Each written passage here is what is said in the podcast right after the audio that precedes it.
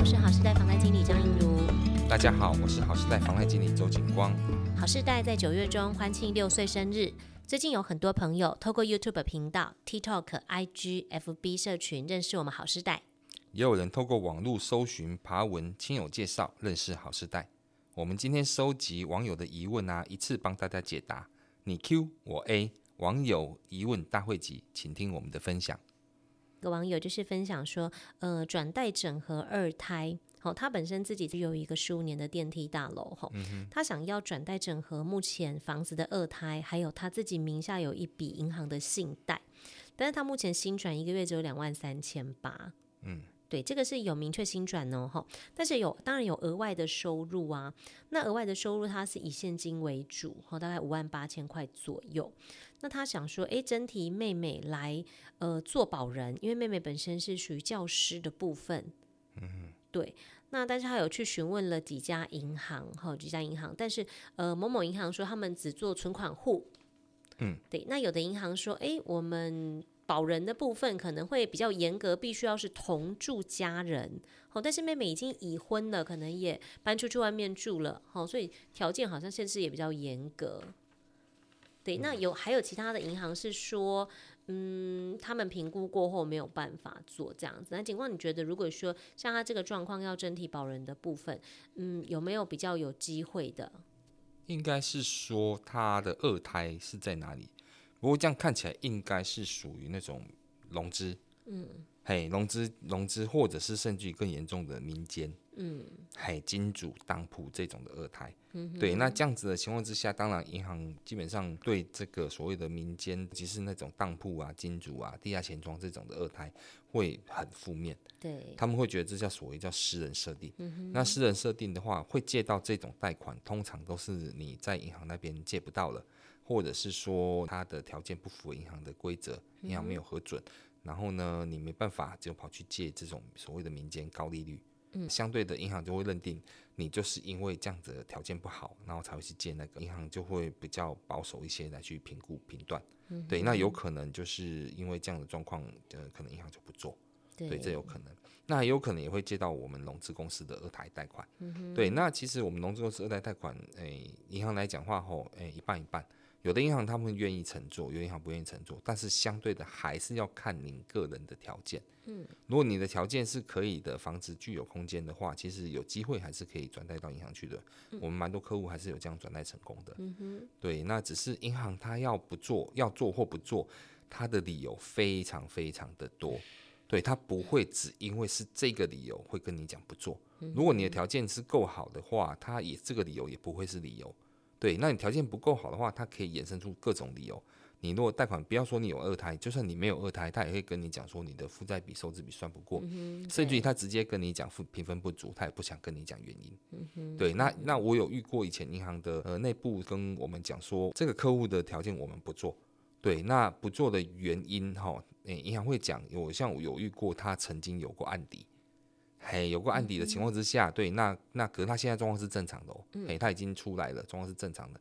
可是银行他有查到，所以他说我不做，嘿，嗯、但是你不能跟客户讲说你有案底，所以不做。对，所以你因为这个是属于就是有点有点那种，诶、欸，那种歧视人的一种范畴。嗯、对，那所以他就直接请你跟客户讲说你评分不足，所以不做，嗯、还是这样。对，所以说其实银行有非常非常多的理由可以说你不做。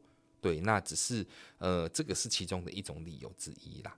对对对对，那他他也有可能也是因为你的条件不好，他不想做，他就直接跟你讲说你有这个房子有二胎，他所以他们不做。嗯，有可能是这样。对，那你说他真体保证人，那保证人的话，他也要看保证人的条件。对对，那像刚刚讲的上述讲的这个保证人，虽然说他是教师，可是他的名下的负债也很吓人。对，他有信贷有一百多万。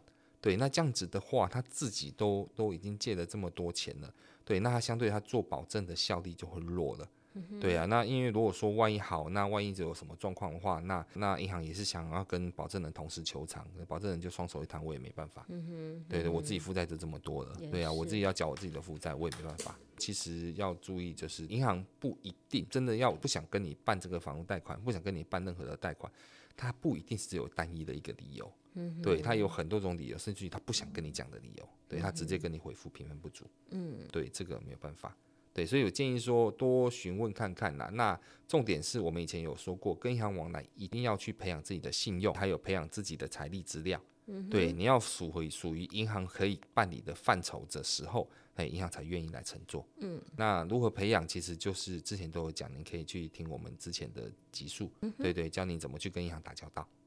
最近有迪卡网友发问啊，说自己的债务啊蛮多笔的。好，那跟大家介绍一下，就是呃有一个农会房贷一胎，月付大概八九千块。那房贷当初就是因为呃家人要同住嘛，所以只是登记在他的名下，那都是家人在做缴款，但是登记借款人是他的名下。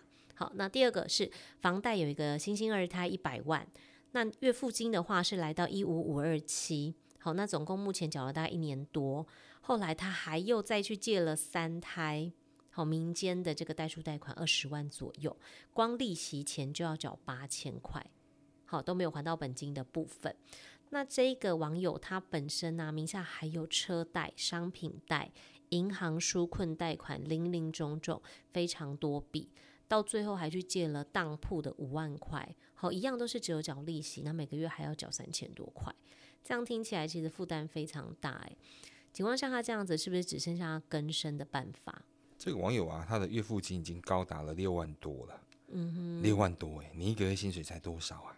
哎呀，你你贷的款，就是薪水全部都是缴掉这些利息的，嗯、对你甚至连本金都还不了，相对你的月付金吃不消，你的房子有可能保住吗？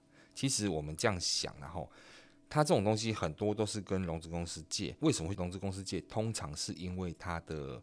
呃，银行那边可能没办法贷款，嗯哼，对，他才会去跑去借融资公司。这个网友也实在厉害啦，就是缺钱缺很大，还一直借，一直借，一直借。对，那当然，你如果说能不能更生，其实以更生跟清算这样子的一个消债条例，呃，法律上面来讲，他们是希望是以银行的贷款为主，嗯哼，对对，所以说更生清算是以银行的贷款来去处理，嗯，对。那你如果说像这种融资公司、私人借贷，这个这个没办法去处理。嗯哼，对，那这种东西的话，可能就是网友可能就看他未来要怎么做了。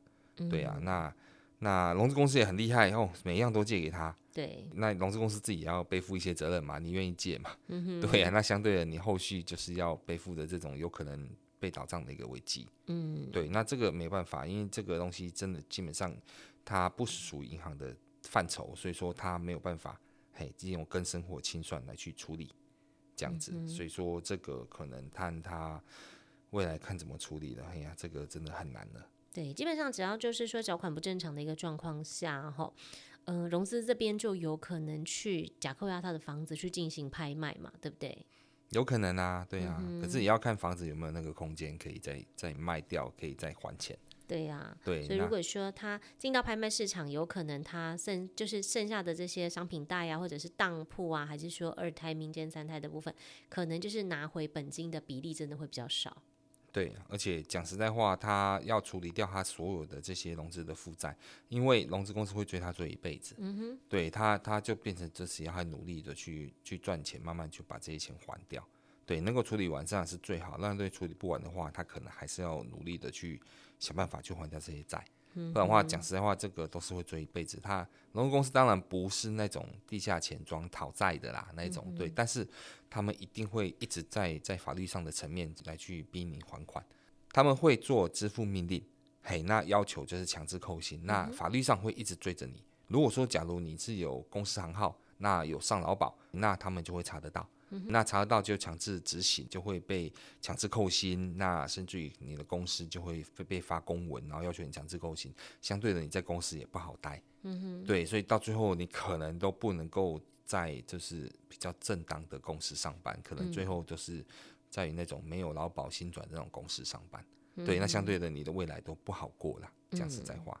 对，对，而且之后如果想要再就是置产什么的，不管是汽机车或者是房子，可能都非常有难度。这样子。对对对对，哎，所以其实讲实在话，借钱，我们当然听众朋友，嘿，广大的这些客户，他们能够借钱，我们可以帮他办理，没有问题。但是相对的，您一定要思考您的还款能力。嗯、对，不是说呃，我现在目前就先借了就算了，对，后面还款要还款，后面再想，对，这是不好的。嗯，对对对，还是要以自己的能力为主。对，就是会变成以债养债的部分呐、啊。嗯嗯，对。情况像现在就是说，有很多公司负责人呐、啊，已经有融资二胎的话，他还有机会可以转到银行去乘坐吗？就像您刚刚说的。呃，一样，就是说，当然是有可能的，不然我的客户为什么都这样子一个一个跑掉？对呀、啊，转到银行去的啊。对，那所以说，当然是有可能的，只是一样，就是你要你要有足够的条件，银行愿意承做，银行才会承做。不然的话，银行都永远会跟你讲说啊，因为你有二胎，我不做。嗯哼，对，那其实还要还是讲你可能条件不足，他不想做。一般来讲，就是说融资公司二胎这边呢、啊，如果想要转回去银行的话，大概会有一些流程，对不对？嗯，因为银行一般它是没有办法，就是代偿除了银行之外的贷款。哦，对，这个部分的话要，要要跟听众朋友大家说明一下，就是说银行它通常只能代偿银行。对，哎，它只愿意代偿银行。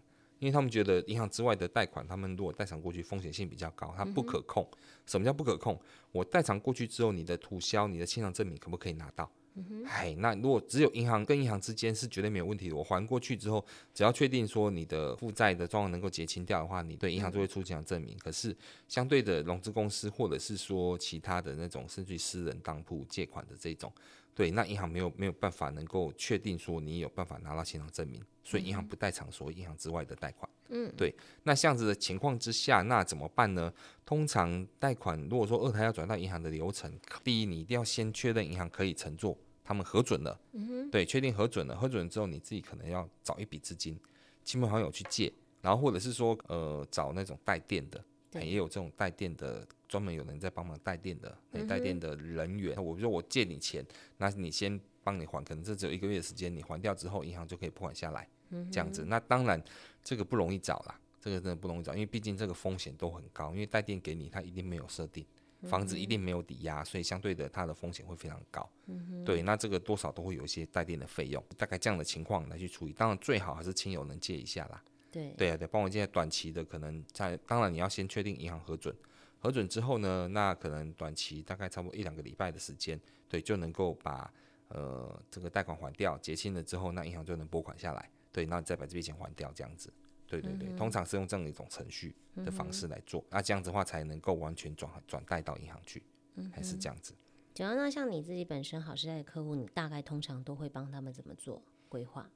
呃，如果是我们的话，我们其实也会跟客户说明，就是大概我们会大概讲说，大概现在目前哪几家银行是比较有在乘坐所谓的二胎转贷到银行去的。嗯、对，我们会去跟客户大概大概聊一下，因为我们毕竟我们银行界都已经熟悉了，所以现在目前哪几家，而且我们自己的客户哎有在转贷到其他银行去，我们都刚问一下，你是找哪间银行办贷款的？嗯、对对，我们都问一下，所以我们大概知道有哪几家银行是。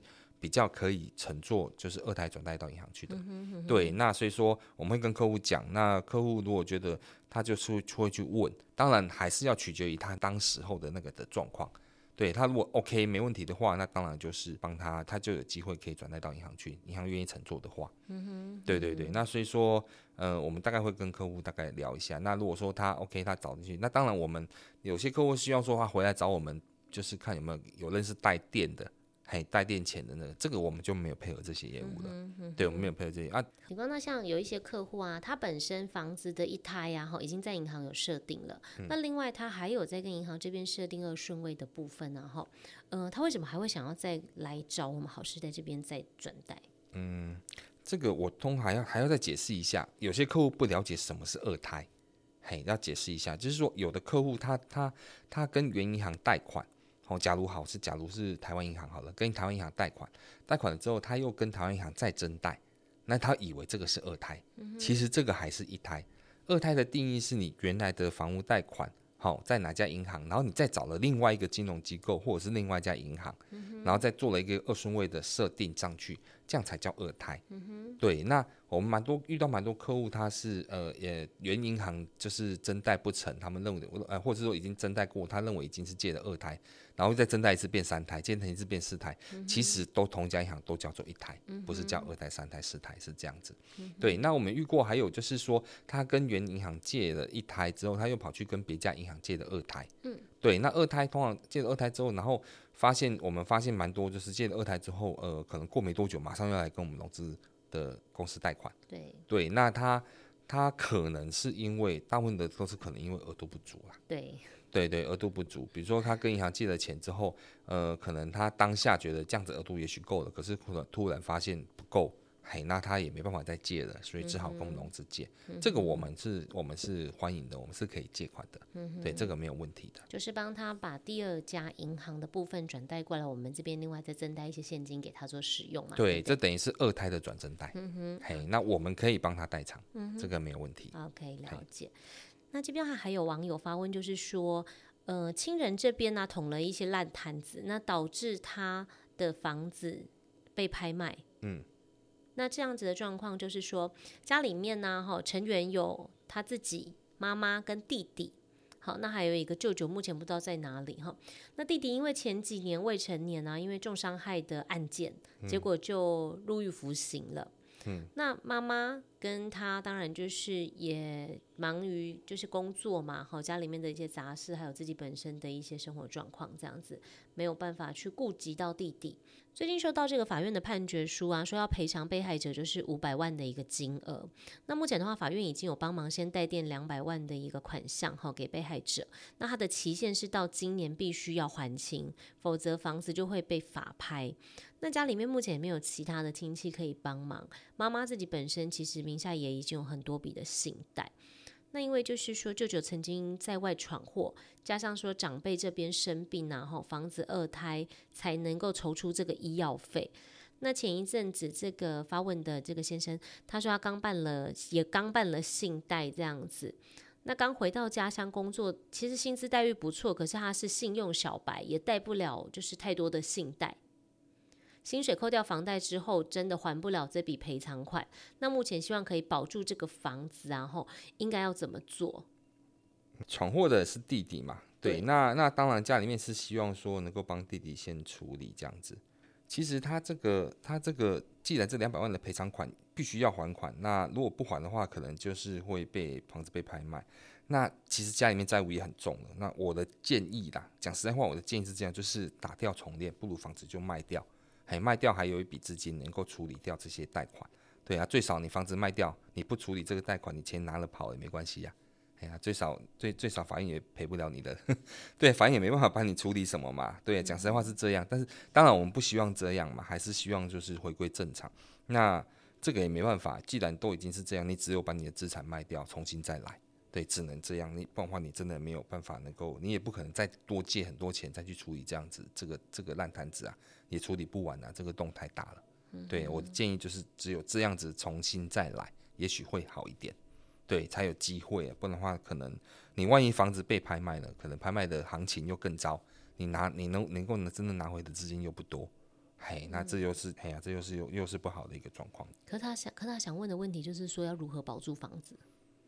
啊，我的我我我的建议就是，不如把房子卖掉啊，只能这样啊，嘿呀、啊，如何保住房子，没保不住啊，所以就这个是没有办法回答他。OK，好，OK，好，那这边还有呃网友有发问，就是说老公名下有一间房子，然后贷款目前只剩下一百九十万，但是我们想换房子，可是手边没有钱，我们是不是要先把现有的房子拿去做二胎，再用二胎的这个增贷的钱去买房子，然后再登记在太太的名下？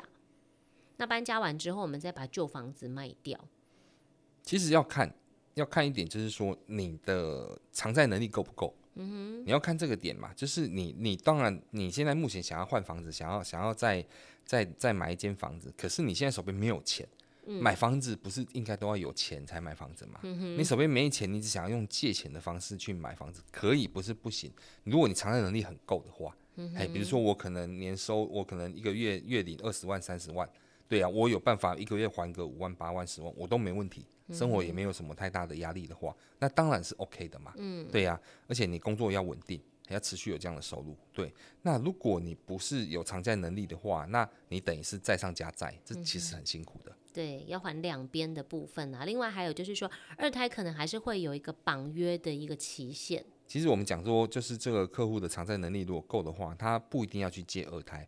那他可能可以去直接跟银行贷款，增贷一笔资金之后，对，那这笔资金你看要要买房子，当然做投机款当然是 OK，或者是说你可能也许有些人还是买车，其实我在以前在银行我遇过蛮多客户是要买车贷款的，他因为车贷月付金比较重，对，因为他只能分五年他偿还，可是他希望能够拉长一点，对他希望买比较比较贵一点的车，所以他用房屋贷款来增贷，那房贷可以做十年、二十年期，所以对他讲他的负担会比较轻，这个是有可能的。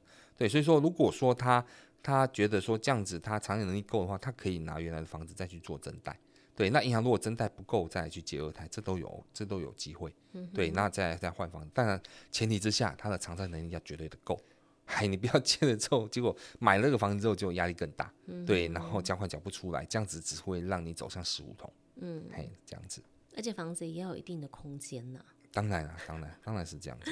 OK，好，那这边还有网友就是有发问说，目前有一个房子啊，吼，算是老屋了吧，大概三十年哈，是目前是没有贷款的。嗯、那他想要把这个房子重新装修，哈，让它变新变漂亮这样子，预估装修的费用大概要一百五十万到两百万。那我想要拿房子，就是去跟银行做设定抵押，这样算是借二胎吗？呃，不算，这刚才就有说明了嘛。你要跟银行借款，你一定要思考的是，你跟原银行增贷，对，那增贷的话，它是增贷。如果说是同一家一家同一家银行，那就算一台。嗯、如果说是不同家银行，哈，你跟银行另外一家银行再去借钱做二十万的设定，这才叫二胎。嗯哼嗯哼对，那所以其实没有一定是一胎或二胎，你一定要看搞清楚，你到底是借的是一胎还是二胎，因为毕竟条件利率是不太一样的。嘿，一定要搞清楚。那有人说为，有人说，那那呃，其实我看到蛮多的客户啊，他们跑去跟银行借二胎，他们其实这真正真正的二胎跟另外一家银行借钱，其实他们搞不太懂什么叫做一胎，什么叫二胎，他们搞不太懂，他们他们只认为说能借到钱就好了，对，那可是其实你在原银行搞不好就能够增贷做一胎，或者是说你直接整笔转增贷到别家银行去。也是做一胎，嗯，对，这条件会比较好。你如果说我我我跑去跟别家银行去做了二胎，对，那去做了二胎的情况之下，对，那二胎的条件跟利率一定是比较高。嗯、他们只认为说我我要再借钱，我就必须要做二胎。嗯、有人的想法是这样，其实这是错误的行为。你应该要先考虑先做一胎的贷款，比如说增贷。或原银行增贷，或者是到别家银行做转增贷，对，还这样子，那那贷出来的资金，它的那个利率的成本一定会比较低一些。嗯、对，如果你直接到准去找别人去做，保保别家银行去做二胎的话，那变成就是它的利率会比较高一些。嗯对对，会是这样。那当然，如果说他他为了装修房子，然后去跟银行再去借二胎的话，哎、欸，会比较可以吗？当然是 OK 的。对，只要他负担得起。还是讲那句话，只要你负担得起，那都没有问题。对，但是你一定要考量自己有没有负担的，能够负担的能力。对，不然你的所有的资金都是借出来的，要还的啊。对。增贷跟二胎，增贷或者是说二胎的部分啊，如果办理下去之后，对买新房子会不会有什么样的影响？你如果借了二胎，那你要看你是跟哪个单位借的啦。如果你是跟银行借，那当然就是就是还算正常。不过银行当然会看，如果你是真的是二胎，就是你跟别家银行在借钱，银行其实也不太喜欢别人的二胎，还别家银行二胎，因为他们觉得说你你都跑去借二胎，对，那这样子他你你的债务性会比较复杂，对你有两间银行的贷款同时在你这个房子做一个抵押，那你原银行他可能就不会再借款给你了。二胎的那家银行，他也可能会考量到你的，你已经在那边借的二胎，你要再借钱，他也不愿意再给你，有可能会是这样子的状况。所以说，那你再去买房子，买房子也会去看你现在目前名下的一些负债状况。哇，你这边也借了这笔，然后那边也借了一笔二胎，你的负债比如果增加的比较高的话，那银行当然就不一定会借啊。嗯，对，所以这会去思考。那增贷当然，当然跟二胎有什么太大的差别？其实没有太大差别，只要都在银行，其实我觉得都还好，嗯、只是差在你的负债比银行算不算得过而已。嗯、哼哼对，如果你要再买一间新房子，新房子它也要算你的负债比啊，很一样的意思。嗯、对，它的贷款也要算你的负债比，所以相对的，你如果说如果说你的负债太过多的话，而且越复杂，我们讲复杂，对，比如说像有些人他可能。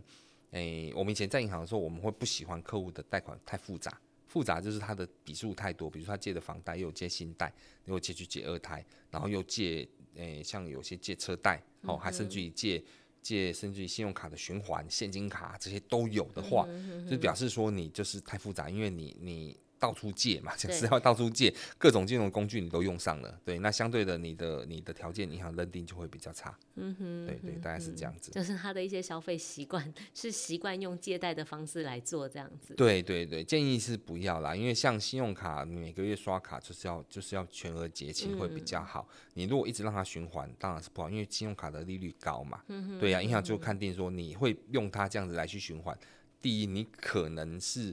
也许你可能有有条件有能力，他可能就认定你是习惯不好，嗯、对呀、啊，你没有这种金融理财的金的那种习惯，对你不晓得这种利率高低的一个差别，你只认为方便就好，嗯、对。那有些人是不得已，他真的 还不出来，对他只有只有每个月要让他循环这样子，那这样子他就会银行会认定就是你就是条件不足，嗯、对你没有办法能力结清，对，那相对的你的条件的话，对银行来讲他就。没办法接受，嗯，会是这样子，过件率就会比较低，对，会影响他的那个信用评分呢、啊。对对，那你其他的负债又更多的话，那又更复杂了。对对对。不过我自己本身我有遇过有一些客户很特别哦，当你看到他的连征啊，他的信用卡真的都用到卡寻哦，但是他他的存折活储里面居然还有钱，那你就问他说，哎，你有钱，你怎么不把信用卡还一还？他说，因为他手上没有现金，他会觉得没有安全感。哦，也是啊，对。可是我觉得，我觉得你。可能他对这种金融理财的这种观念就没有很足够啦。嗯、对，讲实在话，因为因为你借钱，你循环那个都有利息产生的。嗯，对啊。对啊，他们可能觉得是一点点小额，那就没关系。嗯。可是当他越滚越大，越滚越大的时候，那就开始有感了。嗯。嗯，那网友这边有发问啊，就是说换屋族如果说现金不足的话，哈，我们会建议他先卖后买，还是先买后卖？我以前在银行的时候，我有做过客户他换屋。嗯。对，那换屋的话，他时间抓的蛮刚好的。他这个房子买了，然后他又有跟这个买方讲说，我因为我要换屋，所以你要等我，嗯、你要等我另外那个房子卖掉，我才有办法把投期款给你。嗯，然后我要必须要这样子，就是就是房子买卖，然后然后就是我那边搬家完，我马上要搬到这边来，嗯，也是这样。对，那蛮特别的。那相对的，就是说他可能就是双方都要协调。第一时间点的问题，嗯，嘿，我能够拿到资金的时间点的问题，比如说我房子卖掉之后，你什么时候可以给我资金？嗯，对，那我什么时候要搬出来，然后什么时候再搬进去你这间新的房子里面去，还是这样？这个这个蛮特别。那当然，这个就是有各方协调了，他可能要协调买方跟卖方，对他都要协调，然后他要跟两边的代书中介都要协调好这个时间点，对，然后再来呢，他办贷款的时机点也要注意，对，比如说。